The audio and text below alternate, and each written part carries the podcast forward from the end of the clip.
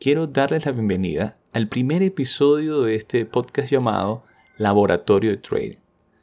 Mi nombre es Enzo Garófalo y voy a estar acompañándolos durante esta serie de, de episodios que nos van a ayudar a ver desde lo básico hasta lo más avanzado del trading, cómo sacarle el máximo provecho a esta forma de vida. ¿Qué vamos a tratar durante este podcast?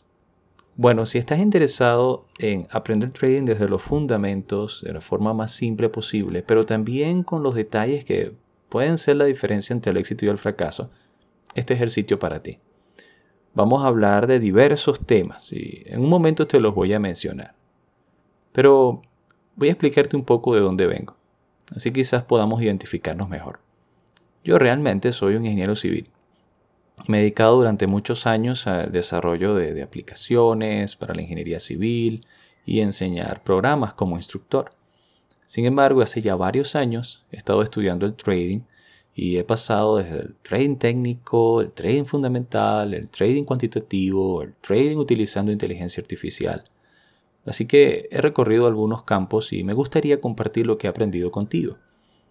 Y la verdad es que no es sorprendente que yo venga de otra rama que no sea finanzas, porque muchas personas que quieren entrar en el trading vienen de una rama distinta a las finanzas.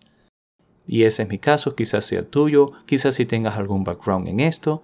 Pero la cuestión es que aunque no tengas eh, pasado, aunque no tengas historia en estos detalles, pues aún así puedes aprender a hacer trading y hacerlo de una forma que sea consistente y que pueda reportarte beneficios. Eso es lo que quiero compartir contigo.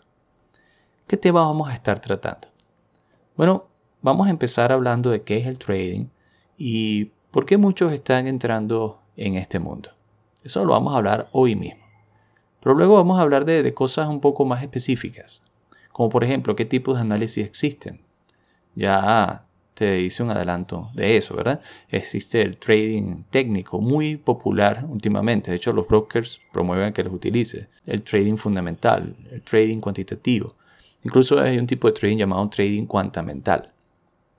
Vamos a ver qué son todas esas cosas y cómo tú puedes escoger entre ellos. Vamos a ver también qué es una estrategia de trading, porque necesitas sí o por sí desarrollar una estrategia de trading para lograr ser rentable Veremos en qué consiste y vamos a prestar mucha atención a algo llamado gestión de capital. Me parece que esa es una de las partes más importantes para poder ser rentables en el trading y que muy pocas veces se habla. Realmente mucho se concentra en el desarrollo de, de, indicadores, de patrones que te permitan predecir lo que va a ocurrir, pero pocos te dicen cómo gestionar tu capital para minimizar las pérdidas. Y ahí está creo yo, desde mi opinión, el factor clave. Entonces vamos a estar hablando de eso. ¿Cuál es la metodología que vamos a utilizar? Bueno, en muchos de los episodios voy a crear blogs, porque hay algunas cosas que se pueden explicar por este audio y puedes hacerlo, puedes escucharlo mientras estás realizando otras actividades, pero quizás en otros, en otros campos vamos a necesitar un poco más de ayuda visual. Entonces, quizás podamos utilizar blogs para que puedas leer o compartir los links que voy a mencionarte acá. O también podemos crear algunos videos para explicar cosas un poco más complejas. Pero el objetivo es que esto sea un, un camino de aprendizaje completo. Bien, que no sea solamente compartir datos que después no vas a poder utilizar. La idea es que aprendamos juntos lo que significa este mundo del trading. Así que vamos a empezar definiendo lo básico es necesario que pasemos por estos pasos. Quizás si tienes un poco más de experiencia, puedes ir a episodios siguientes a medida que se vayan grabando. Pero debemos empezar por lo básico y es una pregunta que, pues, que siempre se hace al principio. ¿Qué es el trading? O sea, ¿cómo se come eso? ¿Para qué sirve? Y dicho de una forma simple, eh, quizás la más simple que yo puedo encontrar, el trading es tener ciertas herramientas que te permitan saber lo que va a ocurrir o por lo menos tener cierta seguridad de lo que va a ocurrir en un mercado para poder comprar barato y vender caro. Y eso es todo. Eso es el trade. Es desarrollar herramientas que me permitan comprar barato y vender caro. Y si yo puedo hacer eso, entonces soy un excelente trader. Claro, del dicho al hecho hay mucho trecho, como dice un dicho popular, ¿verdad? Entonces no es tan fácil predecir lo que va a hacer el mercado. Y muchas veces intentando predecir lo que va a hacer el mercado, lo que hacemos es perder una gran cantidad de dinero porque lo que predecimos no tiene nada que ver con lo que ocurrió. Y eso es algo que debemos entender desde un principio. Es fácil, eh, muchas veces es fácil decir que esto o aquello funciona, pero cuando vas a la práctica no, no lo hace. Entonces debemos manejarnos con cuidado. Pero si pudiéramos definir el trade en, en una sola frase, sería esa. Comprar barato vender caro. Eso es lo que necesitamos hacer. Y eso entra en contraste con lo que muchas personas piensan que, realmente es el trading. Quizás guiado por las películas de finanzas, del Wall Street y todas estas cosas de Hollywood y series de televisión, donde se, hace ver esto de las personas que gestionan este tipo de, de, actividades como algo de mucho glamour y cosas así, ¿no? Pero realmente el trader está en su casa viendo los gráficos trabajando por su cuenta. Eso es lo que hace por lo general un trading técnico o analizando datos si es un trader cuantitativo o fundamental. Eso es lo que va a ocurrir. Y desarrollando herramientas que le permitan predecir lo que va a ocurrir. Claro, en todo esto, quizás la emoción puede llevarnos a, pensar que, es una manera de hacer dinero fácil, rápido, eh, de una forma exponencial, te vas a volver rico pronto, y eso no es realista. Mira, el mejor consejo para hacer trading es verlo como un negocio. Eso es, verlo como un negocio. ¿Puede ser una fuente de ingresos? Sí, pero como todo negocio, tiene un riesgo, requiere un esfuerzo, requiere de recursos y tienes que saber utilizar correctamente dichos recursos para que tengas éxito. Entonces, si lo ves así, no vas a sufrir decepciones más allá de lo necesario, porque el trading no es la solución milagrosa a tus problemas financieros. Va a requerir de ti quizás estudiar, eh, incluso algunos recursos, como puedes tenerlo en otro negocio, como tener una computadora, acceso a internet estable, dependiendo del tipo de trading que vayas a hacer, estos recursos van a tener que ser más caros o menos caros. O sea que si lo ves de esa forma, si lo ves como un negocio, entonces vas a poder entrar en él con sensatez, no con una idea equivocada de hacerte rico pronto. Por ponerte un ejemplo. Mm, tú venderías todo lo que tienes, hipotecarías tu casa, venderías el carro y lo meterías todo en un negocio que no conoces Quizás vente y compra artículos, pero no conoces el artículo, no sabes cómo, son los proveedores, su responsabilidad, no sabes el mercado, no lo conoces dónde vas a colocar dicho producto. Hacer eso sería una locura. Sea que te gastes todo tu dinero en ello o que solamente inviertas una parte del dinero, por lo menos deberías tener algún conocimiento de lo que ocurre, ¿no es cierto? Pues bien, este es un error que muchas personas cometen cuando están entrando en el mundo del trading. Quieren entrar en él sin saber realmente cómo funcionan los mercados, sin dedicarle tiempo a, estudiar las herramientas que tienes a tu disposición para hacer esas predicciones que hemos estado hablando. No, quieren entrar y ya. Y ellos piensan que viendo un poquito pueden comprar barato, vender caro y ya, eso es suficiente. Compro en esta parte de la curva, vendo cuando está arriba. Y no es así.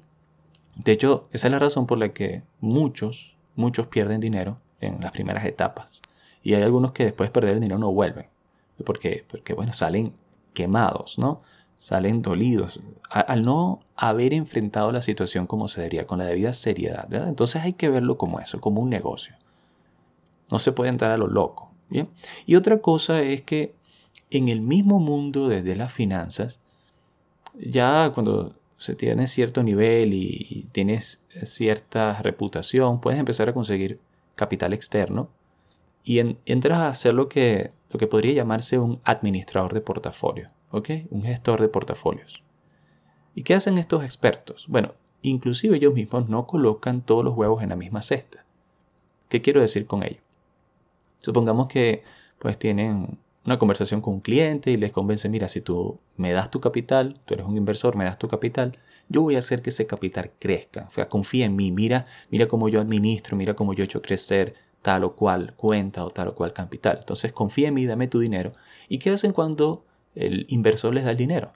Bueno, colocan esos activos también diversificados. No lo colocan todo en el mismo sitio. O sea, no todo lo colocan en criptomonedas, ¿verdad? Algo muy sonado últimamente. O no lo colocan todos en acciones en la bolsa sino que colocan una porción en criptomonedas, una porción en activos financieros, en derivados financieros, vamos a hablar de todo eso. Colocan otra porción quizás en metales preciosos, el oro podría ser, en vista de que se prevé quizás una caída del sistema económico pronto. Eh, entonces, e, esas son cosas que se hace por mano de los expertos. Si los expertos lo hacen, la pregunta que uno debería hacerse es, yo que estoy empezando en el trading, no debería hacerlo. O sea, voy a pensar que puedo depender únicamente de esto. No, no, no puedo hacerlo. También tengo que diversificar mis entradas de, de capital. Y al principio no voy a poder depender totalmente del trading para ser rentable.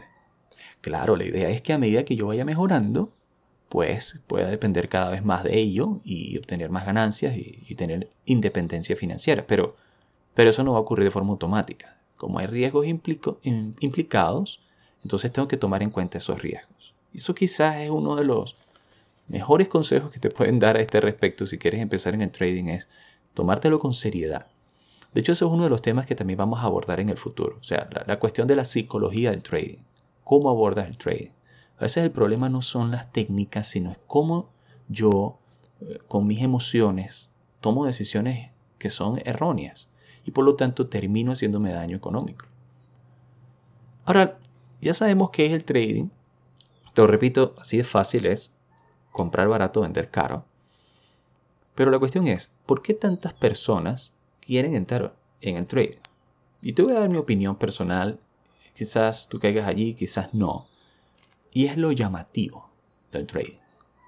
Lo llamativo de, hacer dinero supuestamente fácil. Quiero que ese fácil lo coloques en tu mente con una doble comilla, ¿ok? Porque no es fácil.